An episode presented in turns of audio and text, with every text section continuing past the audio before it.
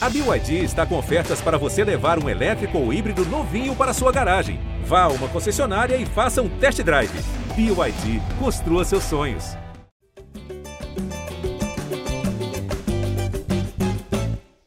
Alô, você ligado no GE. Globo, alô, você ligado no GE Fluminense, está entrando no ar mais uma edição do podcast da Torcida Tricolor, edição 251. Eu sou Edgar Marcel de Sá e o Fluminense está na Libertadores de 2023 garantiu a sua vaga com a vitória por 1 a 0 sobre o Ceará em mais uma rodada do Campeonato Brasileiro. O Fluminense aí em bom momento na competição, se mantendo no topo da tabela e agora garantindo matematicamente a sua vaga na competição internacional. Garantiu, no mínimo, uma pré-Libertadores, mas a questão de tempo para garantir a sua vaga na fase de grupos. Vamos falar sobre esse jogo, sobre o momento do Fluminense, sobre essa classificação, a terceira seguida para a Libertadores. Eu já chamo ele, o comentarista preferido da torcida tricolor, Cauê Rademacher. Fala, Cauê. Fala, Edgar. Salve, torcida tricolor. Importantíssima essa vitória, terceira vitória fora de casa seguida. São duas coisas que foram muito importantes. A primeira, óbvio, é o Fluminense retornar à Libertadores, sendo que o mais importante é que o Fluminense, desde 2008, eu sempre falo aqui, o Fluminense não joga a Libertadores no Maracanã se não inventarem nenhuma obra no Maracanã para o ano que vem, nenhum fechamento do Maracanã para o ano que vem, eu, eu espero que não, esteja, não, não tenha fechamento, inventarem troca de gramado, gramado de inverno pelo de verão, pelo de outono. Se nada acontecer, o Fluminense finalmente voltará a jogar no Maracanã uma Libertadores com sua torcida. Quando aconteceu isso em 2008, o time foi longe. Esperamos o mesmo para o ano que vem. E, e outra coisa mais importante para mim também, é, que eu queria pontuar, é o Fluminense ter voltado a jogar bem nesses últimos jogos. Em um determinado momento dessa reta final do Brasileiro, eu fiquei com a impressão que o, que o Fluminense não conseguiria mais ali se reinventar, não conseguiria mais ter padrão de jogo, aquele padrão de jogo que a gente gostou de ver do, do time, volume de jogo, e o Fluminense, desde o primeiro tempo contra desde o jogo contra o Botafogo, eu não participei aqui do programa, tem um tempinho que eu não boto as caras aqui, mas eu já tinha gostado. O time perdeu muito gol, mas criou, teve domínio de, do jogo em muitos momentos e se impôs contra o Havaí, contra o Corinthians, agora contra o Ceará. Corinthians e Ceará, duas atuações muito boas, eram dois jogos difíceis fora de casa. O Fluminense conseguiu vencer, botar esse entrar na Libertadores e se tiver empate hoje, terça-feira, entre Atlético Mineiro e São Paulo, o Fluminense já está na fase de grupos da Libertadores. Cauê, pergunta rápida, papum, bate bola. O que, que foi mais importante para o Fluminense voltar a jogar bem no Brasileirão? O Diniz reencontrar uma nova formação ali depois da saída do Nonato, com o Iago no meio, dando mais estabilidade para o time? Ou o meu retorno de férias? Porque desde que eu voltei, o Fluminense não perdeu mais. Eu achei que você. Eu achei, eu achei que você ia perguntar se era a escalação do Cris Silva na lateral esquerda. Eu tinha certeza que vinha alguma pergunta desse tipo. Mas o seu retorno não conta, pois eu não acredito nessa superstição. Mas o, é só coincidência, o... né? Sempre. É, mesma coincidência. coincidência é, é coincidência. Mas assim, o Siqueira fora ajuda. Então. O Felipe Siqueira fora de qualquer lugar ajuda, sabe? E ele tá então, onde é que ele está agora, Cauê? Ele está no Vasco e vai estar tá em no fim de semana. Coitado do Vasco com o Felipe Siqueira. Mas essa não é formação nova do, do Diniz deu um suporte legal. A gente fala ele, mais dela aí. Ele está nas últimas semanas no Vasco já, né? Já, sim, nessa sim. derrocada do Vasco, é, tem o dedinho dele ali. Só quis avisar que domingo ele vai estar tá em tu. Já me mandou até mensagem agora aqui, a coincidência. Deve estar tá desesperado. Deve estar, tá, deve estar. Tá. Ele, ele é pouco nervoso. é, foi a, é a terceira classificação seguida do Fluminense para a Libertadores, né? A gente tem que lembrar que nesse ano de 2022 foi uma participação rápida, relâmpago, mas participou. Em 2021 foi para as quartas de final. Em 2023, muito provavelmente estará novamente na fase de grupos. E essa é apenas a segunda vez que o Fluminense disputa três vezes seguidas a Libertadores. Já havia acontecido em 2011, 2012 e 2013. Gabriel Amaral, a voz da torcida tricolor, continua na nossa escalação. Estava no Castelão, mais um pé quente. Tudo bem? Sequência de vitórias fora de casa, né? Desde 2012, o Fluminense não ganhava três seguidas fora de casa. Que coisa quando a gente pensa, quando a gente pensava ali há o que, uns cinco podcasts atrás, que a gente estava falando, Fluminense precisa ganhar ponto fora de casa, o time tá, tá peidando quando vê torcida adversária. Tudo bem que duas dessas vitórias foram portões fechados, né? Mas enfrentamos, sei lá, acho que é meio que unanimidade, assim, a, pior, uma das piores torcidas do, do, Brasil ali no sentido de, de dificuldade, né, de você jogar fora, que é a do Corinthians.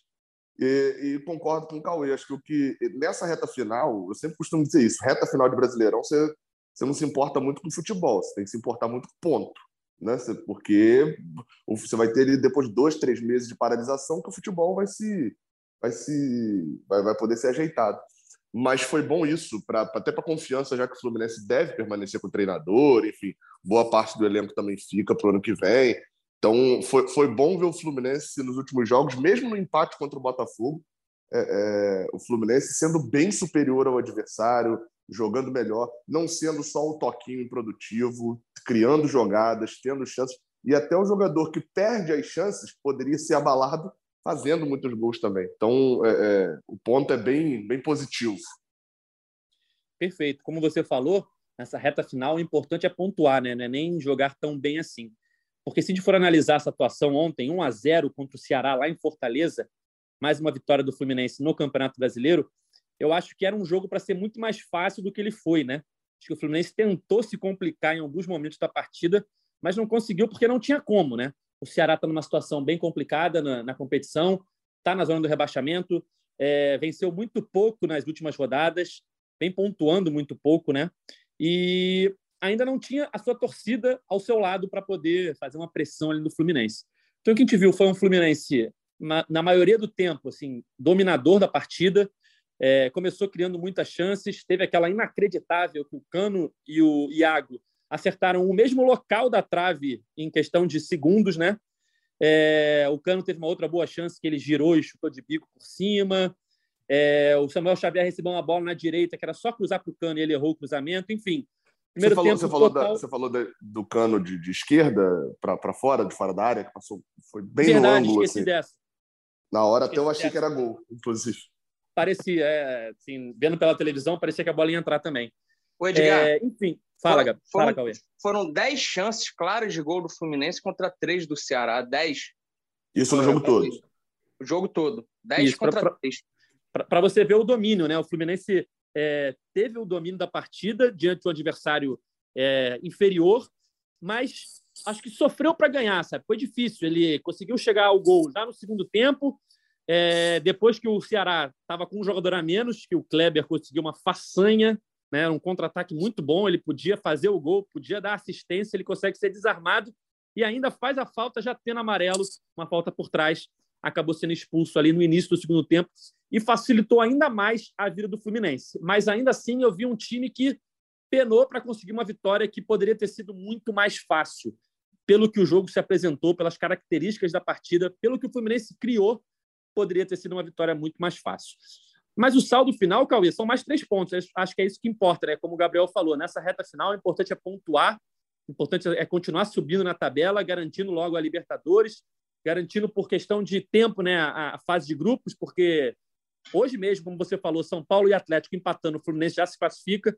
Se eles não empatarem, se houver um vencedor, basta o Fluminense vencer na próxima rodada, quando enfrenta o próprio São Paulo no Maracanã. Mas eu acho que o que fica de ontem foram os três pontos e mais uma vitória, né? Porque a atuação eu acho que poderia ter sido, pelo menos no resultado, melhor, né? Isso. E se o São Paulo vence o Atlético Mineiro, basta o Fluminense empatar mais algum jogo que está na fase de grupos. Ao menos foram os cálculos que eu fiz, não sou muito bom nisso, mas mas era, era jogo para o Fluminense sair com, com a vitória maior. Se fosse um mata-mata, a gente ia estar tá lamentando aqui esse, esse 1 a 0 ia estar tá achando magro que poderia ter liquidado já no, é, no, no jogo de ida. Porque o primeiro tempo, então, foi um festival de gol perdido. Você falou até daquela do Samuel Xavier, que ele era só rolar para o cano e o, e o cano fazer o gol. Mas... do ganso, maravilhoso. Sim. O, o gramado é muito ruim do Castelão. Ali, eu, revendo ali o lance, no, no, momento que mostraram o replay, a bola dá uma quicada ali que quebra totalmente Samuel Xavier. O Fluminense teve muita dificuldade tentando ir pelo meio em alguns momentos. O Gabriel estava no estádio, pode ter visto melhor. A bola vai pererecando, vai quicando, Bem ruim o, o Eu acho que o cenário, o, o Cauê, não é, não é o, o, o é muito ruim, é o está. Porque o Castelão ele tem a, é a mesma lógica do Maracanã, né? Não importa uhum. o gramado que você colocar, você vai ter dois times jogando 30, 35 jogos sim, sim. por ano ali, né? E eles então, ainda e não. Eles classificados, né, Gabriel? Libertadores, Sul-Americana. Sim, não. Eles jogaram ali, sei lá, o Castelão deve ter tido, o Fortaleza e Ceará deve ter tido tipo cinco jogos a menos, seis jogos a menos que Fluminense e Flamengo. Só que o, Maracanã foi fechado duas vezes nesse ano, né? Isso. O Maracanã começa em março e ainda fecha por alguns jogos em julho. Então, aqui eles não tiveram esse respiro. Eles vão fazer o respiro agora, no final do ano, depois desses dois jogos que faltam. Então, por isso que o gramado está bem pior mesmo. Sim. E o, e o segundo tempo eu não achei tão bom do Fluminense, não. Foi facilitado com a expulsão, mas uhum. o Diniz mesmo diz que jogar contra 10 é mais difícil que jogar contra 11. mas o Ceará se fechou ali. Né? O Matheus Martins e o Natan não entraram tão bem como vinham entrando aí no, nos últimos jogos. E eu eu eu estava achando que ia se arrastar para um 0 a 0 ali. O Fluminense ia martelar, martelar, não ia conseguir fazer o gol. Acabou que fez um gol meio que sem querer, né? Sem querer que o Arechuta, o cano é esperto, desvia aquela bola para dentro, porque estava difícil fazer um gol ali. O Fluminense estava com dificuldade de criar no, no, segundo tempo, com o Ceará fechado. E, mas conseguiu, venceu, jogou bem boa parte do tempo e era importantíssimo, não atuou internamente. Esse jogo era tratado pelos jogadores, comissão técnica, como o mais importante da história do Fluminense, pois colocaria o Fluminense novamente na, na, na Libertadores. E agora tá, lá de novo, é não cometer os erros que cometemos no ano passado. Tem que garantir a fase de grupos logo. E uma coisa só que me preocupa, queria levantar com vocês, é assim, o, a nossa janela de meio de ano foi bem ruim para esse ano, né? Marrone, Michel Araújo e Alain. Michel Araújo ainda teve um, um, brilho aqui, outro ali entrando, mas o Marrone não deu nenhuma esperança. E o Alain, pô, foi muito pouco do Alain. Contra o Botafogo ele não tocou na bola. Ontem ele mal tocou, mas achei ele muito pesadão, muito sem ritmo ainda. Ontem não, a gente não sabe direito o que esperar do Alan para o ano que vem, né? É, o, Michel até voltou a assumir, né? Não tem mais entrado muito nas partidas. É, o Alan agora está começando a entrar. Ontem ainda conseguiu tocar na bola, né? Mas muito pouco também. Mas a, a principal preocupação é quais serão os reforços para é, o início da temporada, para a, a, provável fase de grupos da Libertadores, porque tem algumas posições, Gabriel, que são claras que precisam urgentemente de reforço. Né? A gente viu ontem, mais uma vez, é, na lateral esquerda, o Cristiano não tendo uma boa atuação, o Calegari, que vinha jogando improvisado, é, ele é volante na base, virou lateral direito profissional, está sendo improvisado na lateral esquerda, ou seja, mais uma improvisação ali naquele setor, se machucou, e aí entrou o Cristiano, e ontem, mais uma vez, não, não teve uma boa participação. É, tem que focar bem nesses reforços para conseguir fazer uma boa Libertadores, né? É, eu, eu, assim, eu acho que a lateral esquerda é unanimidade. É, é, e é simples você perceber isso, porque o Fluminense inicia o ano, é, vocês podem até me ajudar aí, tinha Marlon quando iniciou o ano, sem contar as contratações para essa temporada. De, que veio de 2021 para 2022 era só o Marlon, né? O Danilo Barcelos não começa o ano ali e é não, negociado, não. não. Ou já foi negociado não, não. Já, não chegou já a jogar, no... não. Mas... Não, o Danilo acho que sai ainda no final do ano passado. É, eu tinha, tinha ideia que tinha sido durante eu, eu, eu acho que ele continua, que ele sai no, durante a temporada. Deixa eu ver. É, aqui. durante o estadual. Ele não joga esse ano, isso com certeza. Mas eu acho que ele tá ali integrando o elenco e tal. Ah, 8 não, de março. Aqui. 8 de março, eu achei que agora. Caramba, ele ficou esse tempo todo. É... Caramba, eu não lembrava é, disso. Março, março tá ali eu, aquelas notícias de Danilo se despede. É, eu acho que meu cérebro apagou isso. Sabe aqueles quando a pessoa sofre um trauma muito forte, que o cérebro faz você esquecer. O cérebro faz você esquecer. É mesmo, foi a, a pergunta é: a lateral esquerda do Fluminense hoje, os de origem, são piores do que do ano passado? Egídio Danilo hum, Barcelos sim, para mim, melhores sim. do que Cristiano e Pineda? Para mim, sim, e eu fico tranquilo. É, é, era um ponto que eu ia colocar, que eu fico tranquilo de falar, porque na época eu sempre falei isso. Egídio e Danilo Barcelos, eles já contavam com um ranço até maior do que o ranço que Cris Silva ou qualquer um que cantou nesse ano. Assim. Mas, os, assim, até se você for para uma análise mais rasa, só de números, não tem nem comparação. Assim, né? O número de assistências e de jogadas criadas pelos dois. Mais irritavam, né? Então, vamos ser sinceros. Mas o, o, o, ponto principal que eu ia colocar era o, o, Fluminense, nesse ano, teve Marlon, teve Cristiano e Pineda contratados, né? E teve o Marlon que deixou o time no meio do ano. E os dois, em nenhum momento, em nenhum momento, jogaram para. tiveram uma sequência de jogos. Esse é o primeiro ponto. Eles não tiveram uma sequência grande de jogos. Estou falando aí agora, tirando o Carioca, né? Obviamente. Não dá para a gente considerar a sequência contra o Nova Iguaçu e tal como um recorte nem para o positivo nem para o negativo. É, mas a partir do Brasileirão, se quiser usar o, o trecho do Diniz, só quem teve a sequência na lateral esquerda foi o Caio Paulista. Os outros não tiveram. Só que, por um outro lado, também não mereceram essa sequência, muito menos o Pineda o, o, o, Cristiano também não mereceu. assim. As três partidas que ele jogou seguidas como titular, ele saiu duas no intervalo. Óbvio que o jogo estava numa situação complicada, que foi aquele polo aquático contra o Juventude, e o, o da expulsão do David Braz contra o Atlético Goianiense. Ele saiu nas duas, ele sai no intervalo por causa da circunstância do jogo. Mas ele não fez grandes partidas. Eu ainda acho que hoje, hoje, eu acho mais interessante das quatro opções aí que o Diniz tem, né? Caio Paulista, Calegari, Cristiano e Pineda, se você for dar uma reta final agora, seria dar essa reta final pro Cristiano. Eu ainda acho que faz mais sentido sendo jogador da posição. Porque é, e é aquela lógica, né? Assim, eu quero chegar no ano que vem sabendo se eu tenho no Cristiano um lateral esquerdo reserva. É, é, foi mal no, no, jogo contra o Ceará? Foi. E, e, e pra, por mim, jogaria o jogo contra o São Paulo. E ver se, se tem alguma coisa ali, entendeu? Porque você não pode gastar 9 milhões de reais, 8 milhões de reais, 7 milhões de reais, depende aí de quanto tiver o euro, né? Você não pode gastar 1,4 milhão de euros e não dar sequência para o jogador. Agora, o Diniz falou mais uma vez já, e falou ontem também, inclusive em pergunta quando eu fiz é, é, na coletiva para ele. É, é jogador, para ter chance, ele tem que merecer a chance. Eu imagino que o Cris Silva treina muito mal. Assim, é, é, falta de ambição. A gente sabe que o Diniz escala muito pelo, pelo discurso também do jogador, pela fala do jogador.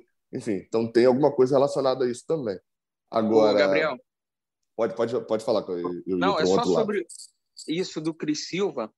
Uma coisa que me assusta muito nele, e não, não foi só no jogo contra o Ceará, mas quando ele teve aquela sequência no, no começo do ano, às vezes que ele atua, é, é defensivamente uma noção ali do, do espaço, a quantidade de vezes que ele deixa o atacante em posição legal. Ontem aconteceu isso contra o Ceará.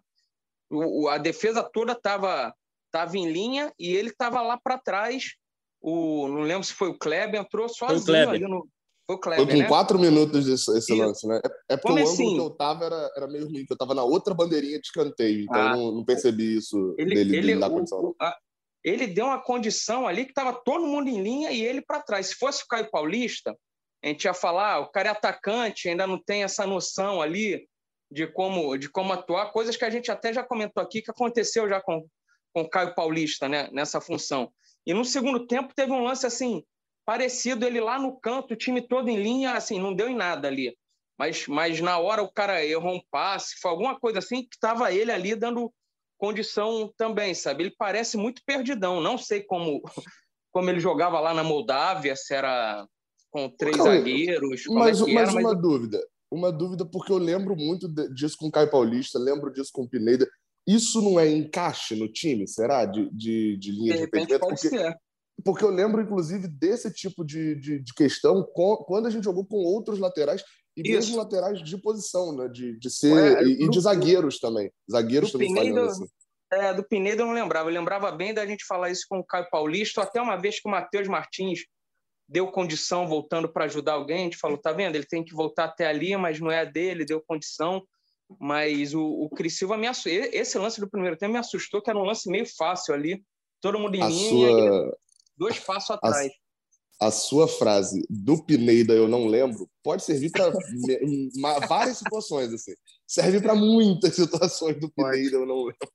Mas o, o, Edgar, dentro da pergunta lá do início que você falou sobre contratação, eu acho que a lateral esquerda é, é o óbvio. O que, Quais são as outras?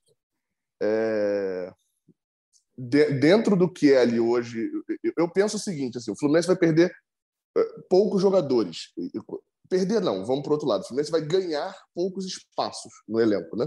Porque de fato vai sair o Wellington, sai um ou outro, mas o Fluminense não vai ter reformulação de elenco, barca e tal, não, não tem isso, porque se você olhar o elenco como um todo, a maior parte dos jogadores sai com saldo positivo do ano.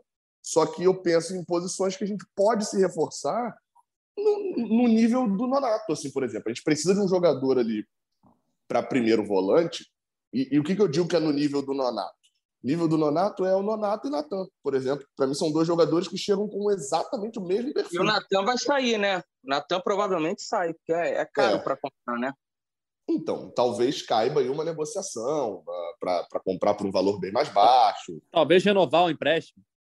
É, isso o Galo não quer. Isso aí o Galo não quer de jeito nenhum. É, é, é eles não, não topam esse lado. Porque, só para explicar por que eu coloquei Nonato e Natan no mesmo balaio. São dois jogadores que surgiram como boas revelações do Brasil. O Natan até chega lá para fora e voltar, né? Mas, assim, são jovens, ainda são jovens, 23, 24 anos, mas já não são aquelas super revelações, já não, não são mais cotados tanto assim para a Europa de venda grande e tal. Então é um perfil interessante para mim de contratação do Fluminense.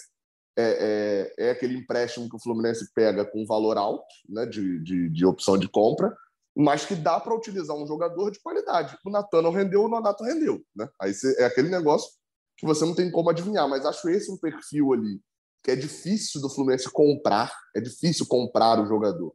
Porque você vai, para você ir para o mercado comprar um jogador desse, é a mesma coisa de alguém querer comprar John Arias. Assim. É, é, é, é difícil, porque você não vai pagar o valor que ele tem. Mas acho que é um, um, a posição ali de primeiro volante precisaria de um jogador, de uma contratação. Eu acho que o Felipe Melo não tem a mínima condição de fazer um 2023 é, aceitável. Estou até sendo bem duro na análise, mas acho que é o que o, que o momento pede mesmo. Não dá para contar com o Felipe Melo. Não, mas a liderança dele é muito importante. Show, concordo. Deixa a vaguinha dele lá no banco, tranquila para ele participar e ser a referência para os jogadores. Dentro de campo, não. Dentro de campo não tem a mínima condição. É, é, ele nesse momento ele mais atrapalha do que ajuda. E então eu iria para uma posição dessa, porque apesar de a gente ter o Martinelli, ter o Iago, ter o André, é, é uma posição que você precisa ter uma quantidade boa de jogadores. Né? Não é uma Gabriel, posição tão. É uma posição difícil de você ficar repondo e pode perder o André ainda. É, isso, eu ia falar isso. Eu acho que esses três jogos aí, o Alexander vem ficando no banco alguns jogos, né? Acho que é uma hora para o Diniz dar uma olhada nele, já sem pressão. O time já classificado para Libertadores. Já, já, já bota o, o moleque aí em algum jogo, entrando em um ou dois jogos para já ver um pouco dele e de repente relacionar o Arthur também, outro garoto da base, meia. O Arthur faz 18 anos em, em fevereiro. De repente já bota para ver um, um, pouco mais de perto, para saber com quem da base a gente vai poder contar, quem vão ser aqueles caras da base que vão que vão entrar e de repente ganhar uma vaga ao longo do, do ano que vem, sabe? Acho que é uma hora boa aí, são três jogos, dois em casa, São Paulo e Goiás, fecha com o Bragantino para você ver de perto quem quem que ele vai contar. Outro dia saiu, o Fluminense renovou com o Marcos Pedro. Ia falar isso agora.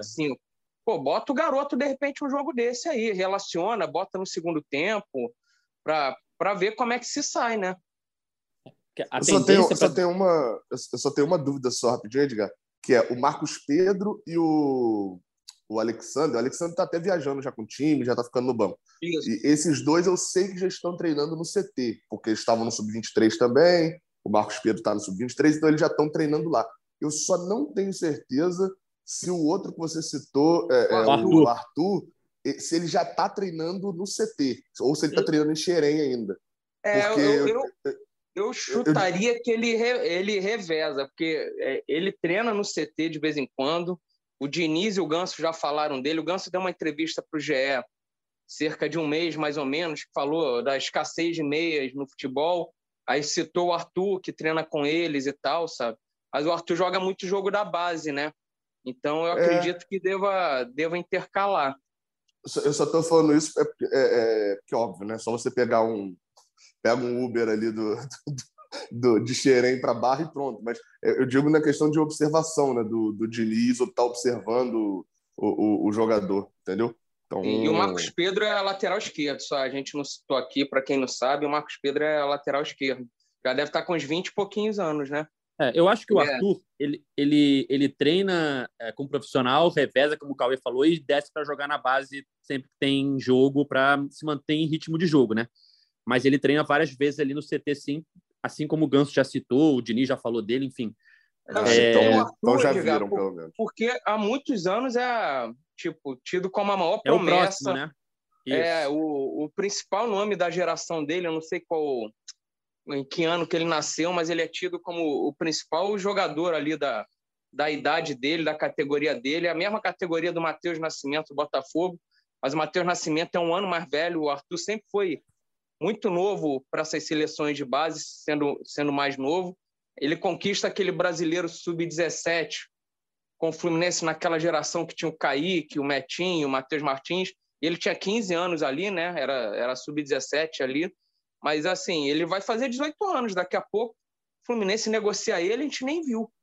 Ele, é de 2005. Isso, isso. De fevereiro de 2005. É, ele, ele é meio que assim, o que para a geração que é um pouquinho mais antiga, meio que o Neymar ali do, do Fluminense, né? É aquele que com 13, 14 anos ele já estava na, na, na, no jornal, já estava na publicação, enfim, meio Isso. que já estava sabendo já.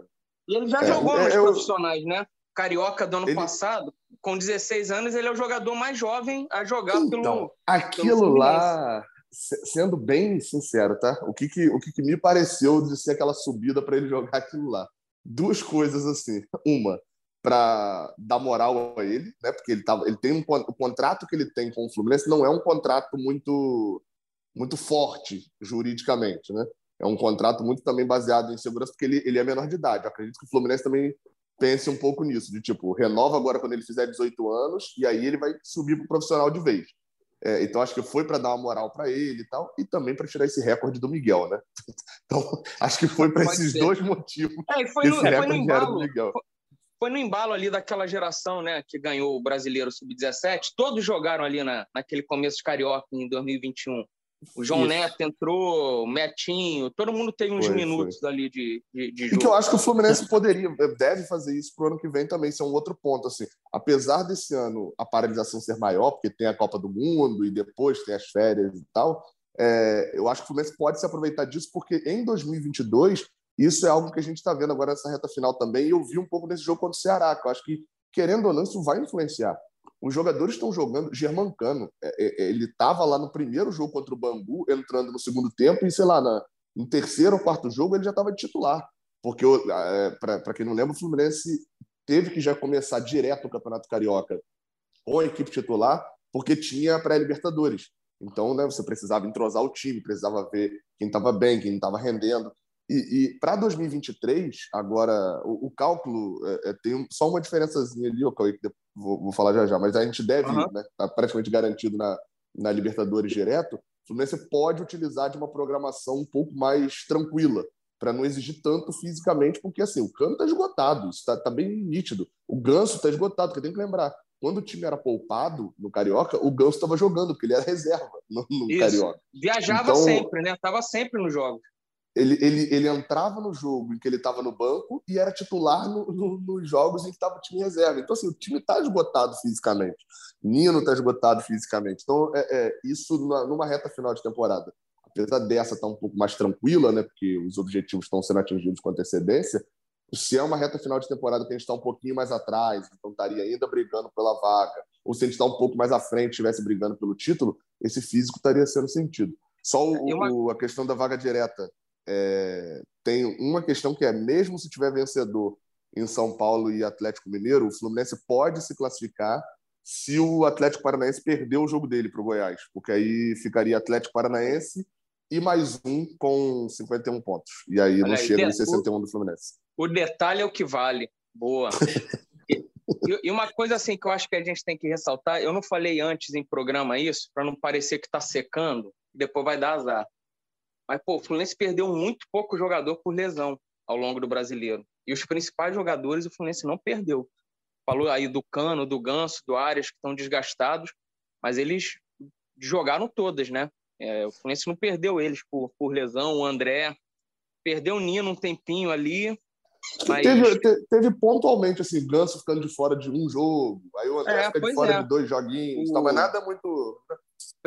É, assim, preparação física do Fluminense, fisiologia, fisioterapia, é, foi, foi, muito bem esse ano, sabe? O Fluminense jogou muitos jogos e foram muito poucas perdas por lesão, e os principais jogadores o Fluminense não perdeu, se perdeu foi muito pontualmente aí por um jogo ou outro por, por lesão. É, e essa, essa classificação muito provável para a fase de grupos da Libertadores, a fase de grupo deve começar o quê? Em março, abril? Já é completamente diferente desse ano, quando o Fluminense começou ele na, já no Carioca com o time titular, porque já tinha uma pré-Libertadores logo no início do ano. E essa temporada agora, que termina, é diferente das outras por conta da Copa do Mundo no fim do ano. Então, os jogadores vão ter um período de férias aqui no fim do ano e depois vão ter um período maior de pré-temporada para a temporada 2023. Se eu não me engano, é 30 dias de férias, depois mais 30 ou 50 de pré-temporada antes de começar o, o Carioca. Que, então, isso é até uma coisa que eu não sei, Diga, não sei se você tem essa informação. O brasileiro termina dia 13 de novembro. Então, Sim. dia 14, os jogadores já estão de férias. Eles voltam ali dia 15 de dezembro, ali, 14 de dezembro, a, a treinar? Acredito que sim, porque é um mês de férias Isso. e aí já volta é. a treinar 15 de dezembro, dá um exemplo, né? início de dezembro, e o Carioca deve começar no final 15, de janeiro, 15, né? Não, 15. Os, é, deve tá, começar uns 30 dias depois. Né? Assim, é, é, o é, calendário. O calendário foi mal. O calendário da CBF marca o início dos estaduais para o dia fim de semana do dia 15 de janeiro. Eu acho que 15 de janeiro é um domingo. Tá, então, tá, mas aí. Deve... Perfeito. Mas aí o Fluminense, como só tem confrontos importantes, né, que é a fase de grupo da Libertadores mais para frente. Fase de grupos começa dia, time... começa dia 5 de abril, começa a fase de grupos. Então, o Fluminense vai começar com o time ali ainda dando mais tempo para a preparação do time titular. Então deve começar com alguns outros jogadores, reservas, bases. Mas será? Falando aí. O, o Fluminense ah. sempre pô, dá importância enorme para o Carioca. Eu, eu, eu acho, ô, Cauê, que eu vai acho entrar que... força máxima dia 15 no, no calor eu, eu acho de Moça até... Bonita. eu acho até que pode entrar a força máxima no dia 15. Assim, é, mas eu acho que vai ter a liberdade para, por exemplo, né, no dia 15 é Fluminense e Audax, no Maracanã, bota o time principal. Ah, mas no dia 18 já tem quatro e meia da tarde Bangu e Fluminense e Moça Bonita. Um time alternativo. Aí no dia é. 21 é no Maracanã, no dia 24 é Bacaxá, time alternativo. De, de, o Fluminense vai ter essa liberdade que esse ano não tinha, né? Você tinha que dar sequência direto. Exatamente. Eu, eu acho a, a gente está comemorando, eu estava rindo aqui, porque não, aí volta no dia 15 de dezembro, e aí o Campeonato Carioca começa no dia 15 e vai ter 30 dias de preparação. Assim, isso é o normal, né? Deveria Esse ser. é o né? padrão. Né? Assim, é óbvio que deve ser um pouco menos, que eles devem ter ali um recesso ali de dois, três dias perto isso. de Natal e de, de Ano Novo. De ano Mas novo. esse é o normal, né? Assim, é, é, é o, é, aí, mas não, pode, Carioca, pode... você bota força máxima contra os times bons, contra os clássicos, contra os pequenos que tiverem num melhor momento, que você vê ali durante a competição, que são os times mais difíceis, aí você bota a força máxima. Agora, contra aqueles times lá, o lanterna da competição, um time que não está muito bem, você acaba poupando vários Mas, jogadores, ó, dando, dando Acho que até mais do que os times é, é, o local do jogo, né? Tipo assim, também, não, também. para jogar no Maracanã. Combo, né? ó, fazer não pode, não pode inventar de botar o sub-23 que o Fluminense, quando começou com o sub-23 em 2021, ali, três rodadas, fez um ponto, estava na zona do rebaixamento, hein? Não pode não. jogar com sub. Esse sub-23 é ruim demais. Não, não o sub-23 desse ano. Sub-23 desse ano é melhor do que o sub-23 de 2021. Ah. É, é, até a única perda ali do time mesmo foi a, o do grande zagueiro sub-23. É, gente, até sumiu o nome. Renan Ribeiro, não. Subiu, galera. Rafael Ribeiro. Ribeiro. Rafael Ribeiro. Jogador sub-23 né? de, de 27 anos. É. É, infelizmente, a gente perdeu ele nessa, nessa janela, devolvido para o Náutico, e não vai prejudicar tanto, não. É, é, com essa vitória agora, voltando a falar um pouquinho do, do, Fluminense e Ceará, com essa vitória, Cauê, o Fluminense chegou a 61 pontos e está a três pontos da campanha de 2020, que foi aquela de 64 pontos, com o Odair, né? Que foi a melhor campanha do Fluminense desde 2012. Então, o Fluminense ele tem três rodadas para talvez igualar aquela campanha ou superá-la. Foi 2020 ou 2021? Agora fiquei na dúvida. Foi 20, é... mas termina em 21. É, é perfeito. Campeonato 2020, né? Isso, isso, isso brasileiro 2020. 2020, que termina em 2021. Então o Fluminense tem três rodadas aí para tentar igualar ou superar a campanha. Quando começou o Brasileirão, Cauê, você com todo o seu otimismo, você imaginava esse desempenho? Não, eu queria meus 45 pontos e um fim de ano sossegado. É sempre isso que eu, que eu, que eu almejo. Mas o, o Fluminense tem totais condições de ganhar esses três jogos que, que faltam, né? O, acho que o Fluminense agora, praticamente garantido na fase de grupos, ele teria, ele está em quarto lugar. Mesmo se o Corinthians vencer o jogo dele essa rodada, o Fluminense mantém a quarta posição pelo critério de, de desempate. O Fluminense devia tentar, assim, além de manter essa quarta posição, porque quanto maior, é, melhor a sua colocação, mais dinheiro você vai ganhar no fim do ano de premiação. Então, é, brigar por essa quarta posição e tentar ganhar ali uma terceira posição. O Fluminense está com o mesmo número de pontos do Flamengo agora, 61. O Flamengo tem um jogo a menos, joga com o Corinthians. Então, esse Flamengo e Corinthians aí, ou o Fluminense vai colar nessa briga pelo terceiro lugar, ou vai ganhar um fôlego ali do Corinthians, que está em quarto. E o Inter tem 64. O Fluminense tinha que brigar aí para tentar se consegue a terceira colocação, é mais dinheiro que, que entra, tentar a melhor colocação possível aí. É, e o Flamengo, convenhamos, vai entrar de férias agora daqui a pouco, né? Então, provavelmente nem vai jogar com o time titular todos os jogos. Nem às vezes com os reservas principais, né? Agora que já, é, já terminou pra... a temporada. O Fluminense tem que fazer a parte dele aí, ganhar esses jogos são dois jogos seguidos no Maracanã, a galera tem que comparecer para dar esse, esse apoio final e é mais dinheiro que entra. O Fluminense não é SAF, não é nada, virou o primo pobre do Rio, perto dos outros agora, endinheirados. Então é um dinheirinho bem-vindo. Verdade. Eu, eu, diria, eu, diria, que sete pontos aí nessa sequência é, é, porque é complicado sete pontos se o empate for contra o Red Bull né, na última rodada, né? Mas, porque qualquer outros dois desse aí que empatar, mas acho que ganhar os dois no Maracanã aí já torna esse, esse final de ano aí do Fluminense o que vai ter nesse jogo contra o Goiás. O Fluminense tem uns 30 jogadores pendurados. O que vai ser uma, uma chacina no final desse, desse jogo para tomar cartão amarelo, meu amigo. E não viajar para Bragança Paulista na última rodada. O que vai ter de empurrão em juiz, reclamação, jogador segurando bola três minutos para bater falta isso vai ser uma confusão danada. Todo mundo para não viajar para Bragança Paulista dia 13 e entrar de férias antes. Assim. Vai ser uma doideira. Nunca visto antes no futebol. Mas acho que é isso. Assim, é, é, é, se empatar, ganhar os dois no Maracanã e empatar o último jogo, acho que o Fluminense termina ali por volta de terceira colocação, talvez tentando chegar no Inter ali em segundo. É uma, uma posição. E é, é o melhor campeonato desde 2012, né? Acho que é, é, é, não foi tão regular quanto foi em 2020. Esse que o Edgar citou do Odair, né? Acho que foi, ali foi mais regular, o Fluminense ficou acima do décimo campeonato inteiro. Mas se você pegar ali pela trajetória do Fernando Diniz, é um campeonato em que, desde que ele assumiu, o Fluminense tem desempenho de G4. É, e, e, ele entregou esse, esse desempenho, entregou dessa vez não só desempenho, mas entregou futebol também. Né? E quando não tinha futebol, entregou ponto. Acho que é, é, faz parte da maturação também do Fernando Diniz. Um, o segundo campeonato que ele consegue, é o segundo trabalho que ele assume e consegue dar uma cara ao trabalho e não só a cara, mas dar ponto também, né? No São Paulo em 2019 ele fez isso, mas assumiu já no segundo turno.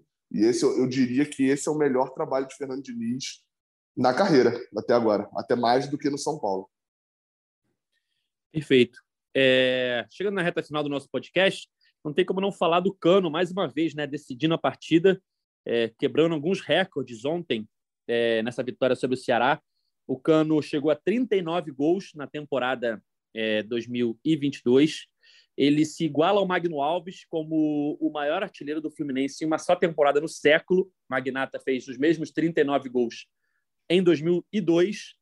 Então, o Cano aí tem mais três jogos para tentar superar o Magno Alves. É, o Cano se tornou também o maior artilheiro estrangeiro é, da, da era dos pontos corridos né, em uma só temporada. Ele igualou Aristizaba, o colombiano que jogava no Cruzeiro em 2003. Ambos têm 21 gols. É, o Cano também igualou, tem mais um, que eu acho que ele igualou a, o maior estrangeiro, maior é, goleador estrangeiro do Fluminense em uma só temporada, com 39 gols. Igualou o Doval na década de 70. Também fez 39 gols, se não me engano, em 76. E Edgar? É... Fala. É, é a segunda temporada mais goleadora da carreira do Cano. Sim, sim, Aquele também tem isso. mais gols, né? Foi 41 gols em algum 2019. time da Colômbia. Independente e Medellín. É, foi 2019? Isso? Foi 2019. Tá, foi, foi isso. Foi então, um ano antes gols. de chegar no Vasco. Ah, tá, tá, tá dois gols aí de igualar essa, essa marca dele, pessoal. Isso. E já começaram a sair notícias lá na, na imprensa argentina, se não me engano, um jornalista argentino já divulgou que o Fluminense já procurou o Cano para tentar ampliar o contrato dele. Né? O contrato do Cano vai até o final do ano que vem e o Fluminense tem interesse em prorrogar por mais um ano, né? no caso seria até o final de 2024, aumentando o salário e tal. O Cano hoje tem 34 anos, ano que vem faz 35, aí terminaria o contrato dele com 36 anos com o Fluminense. Acho que já é uma boa, ah, um bom movimento, né, Cauê, para já garantir o Cano aí, porque com certeza ele vai terminar a temporada visado por outros clubes, né? Vai o. É que a gente não sabe como é que vai ser o Cano com 36 anos, né? Mas sim, ele sim. É, é um cara que parece que se cuida e ele disputou. Ele não faz só gol, né? Ele ajuda é. muito taticamente na marcação também. Sim, não. E ele disputou todos os jogos, não só do brasileiro, praticamente do Fluminense no ano. Menos aquele Fluminense Boa Vista, em Bacaxá, que não foi ninguém. É, que eu, o Matheus Ferraz jogou de volante. Matheus Ferraz estava, foi cabeça eu, de área. Eu, eu estava lá e, e, é sempre bom lembrar, Matheus Ferraz de volante, tudo isso, e no dia da venda de, de da confirmação isso, da venda de Luiz Henrique. Então, pô, ele joga todas. É... Se, se não renova, periga de repente perder no meio do ano que vem, alguma coisa assim. Ele recebe outra proposta e sai, né? Exato. Então a, a diretoria do Fluminense já está se antecipando aí para ampliar o contrato do Cano porque é um dos grandes jogadores do Fluminense nessa temporada 2022, sem dúvidas. Bom, galera, é, também só fazer um registro aqui, Nino e André na pré-lista da Copa do Mundo, né? 55 nomes, muito provavelmente não estarão na Copa do Mundo, mas estão aí na, na pré-lista de convocados do técnico Tite para o próximo Mundial. Luiz Henrique também, Luiz Henrique, ex-Fluminense, hoje no Betis, também faz parte da lista dos 55 mais um nome que muito provavelmente não estará na Copa do Mundo, nos 26 finais, mas que está aí numa pré-lista e quem sabe para um próximo ciclo, principalmente. Estagiários. São estagiários Hã? na lista. São estagiários na Exato. lista, né? Mas num Acho próximo que Luiz ciclo, Henrique e André são estagiários. Num próximo ciclo, quem sabe Nino, André e Luiz Henrique podem pintar aí na seleção brasileira. Bom, galera, é isso fim de mais um podcast GE Fluminense. Cauê Rademacher, nosso chinelinho preferido, muito obrigado por sua participação rara nesse podcast. Não, valeu. No, na segunda-feira eu estou de volta. É só o Edgar chamar que eu, que eu compareço, receber o chamado, é uma convocação. Estarei aqui segunda-feira e todos ao Maracanã no sábado, que pode ser, se não tiver a vaga de grupo já garantida, o jogo mais importante da, da história do Fluminense. Na segunda-feira também vamos atrás do campeão do Cartola, né? Finalizou ah, mais perfeito. um mês. Vamos convidar também o campeão do Cartola. Vamos ver quem foi o, o vencedor do mês de outubro para participar do nosso podcast. Gabriel Amaral, mais uma vez, muito obrigado, amigo. Eu, eu vou, vou descobrir o malabarismo agora de Cauê Rademacher, a habilidade dele de ser malabarista porque mais malabarista do que o Diniz para def defender a escalação de, Wellington, de Felipe Melo ao longo do ano, vai ser ele nessa reta final para poder falar que o jogo seguinte é o mais importante da história do Fluminense. Tem, até o dia 5 de abril, Cauê Rademacher vai ter um trabalho muito grande, porque não é só essa reta final, é o Fluminense bom sucesso, né? É o Fluminense é. Nova Iguaçu, a, so, a sorte que eu tô de férias em janeiro, então janeiro eu já, já me safo dessa. Aí eu tenho um mês para pensar ali o que, que eu uso para fevereiro aí. Pra... Ih, mas aí tá de férias em janeiro, mas aí fevereiro volta, tem que ter pré-temporada, não pode voltar com Tem carnaval, né? Tem, tem carnaval. Tem... Ah, já emenda, só, né, gente? Só, só, ou, seja, ou seja, ele só volta dia 1 de março. Dia 1 de abril. Estamos aí, firme e forte. Já, Dia 2 de abril ele volta e aí ele fala tranquilamente que Fluminense e Deportivo Tátira no Maracanã, na, na volta da torcida do Fluminense à Libertadores no Maracanã, é o jogo mais importante da história. Ah, aí sem dúvida nenhuma. Enfim, eu só queria mandar um abraço para os haters, para os propagadores de fake news. Se um dia o meu pé já esteve acima aliás, abaixo dos 40 graus, eu não me lembro desse dia, tá? Só para deixar registrado. Eu Saí achei que você de casa. ia, ia mandar um recado para quem fez a montagem, você com a família do Ronaldo. Não, esse daí não, porque eu, eu realmente queria que fosse, né? Eu tô na eu, eu tô identificando jogadores do Cruzeiro e, e- e eu, sei, eu, eu- eu sei quem fez. Eu sei quem fez. A pessoa acha que não, mas eu sei. Sei endereço também, vou cobrar em casa, inclusive. mas, mas eu tô na guarda, inclusive, porque assim, se acontecer e o Ronaldo quiser largar o Cruzeiro, eu herdo o Cruzeiro, né? Então eu tô identificando É. possíveis jogadores que sejam interessantes pro Fluminense. O Fluminense, por exemplo, vai anexar o Mineirão. Vai jogar em Minas? Vai jogar em casa. O Mineirão é do Fluminense, vai ter mando de campo em Minas Gerais. Enfim, tem, tem, tem muita coisa aí que dá para anexar Só- do Cruzeiro lá. Só para contextualizar, quem não viu a montagem, tem uma montagem rolando aí nas chamadas redes sociais do Ronaldo com seus filhos, né? E todos muito parecidos. E botaram uma foto do Gabriel do lado, que realmente tem um, um quê da família ali, o Não, não, sorriso. não, tem. Olha, tem um Q, um T, um Q, um R, S, T, U, V, X e Z. Assim, eu ouço isso desde 2022. Não me incomoda, né? O Ronaldo, né? Me incomodaria se eu fosse da família do Calma aí. Dutra, pô. Desde 2022, faz pouco tempo. Não, 2002, 2002. Ah, tá. 2022 é hoje. Pô, imagina a tristeza você, ah, não, aqui, ó, a família do Felipe Cardoso aqui, você junto e tal. o Ronaldo, eu tô felizão, pô. É isso, galera. Fim de mais uma edição do podcast GE Fluminense. Nosso podcast está nas principais plataformas de áudio. É só procurar por GE Fluminense ou então no seu navegador ge.globo barra Fluminense. A gente está sempre aqui depois dos jogos do Tricolor para falar sobre a partida, sobre os próximos desafios. Então temos um compromisso marcado na próxima segunda-feira para falar tudo sobre Fluminense e São Paulo, que se enfrentam no sábado, às quatro e meia da tarde, no Maracanã, valendo aí, quem sabe, a classificação direta para a fase de grupos da Libertadores. Pode vir antes, pode vir nessa rodada que não terminou ainda, mas se não acontecer, sábado o Fluminense tem a chance no Maracanã de só vencer o São Paulo e confirmar a sua classificação para a fase de grupos da Libertadores 2023. Valeu? Esse podcast tem a edição de Denise Bonfim, a coordenação de Rafael Barros e a gerência de André Amaral. Valeu, galera. Até a próxima. Tchau! O Austin pra bola, o Austin de pé direito.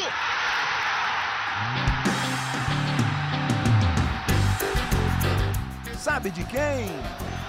Do Fluminense. Do Flusão, do tricolor das Laranjeiras. É o GE Fluminense.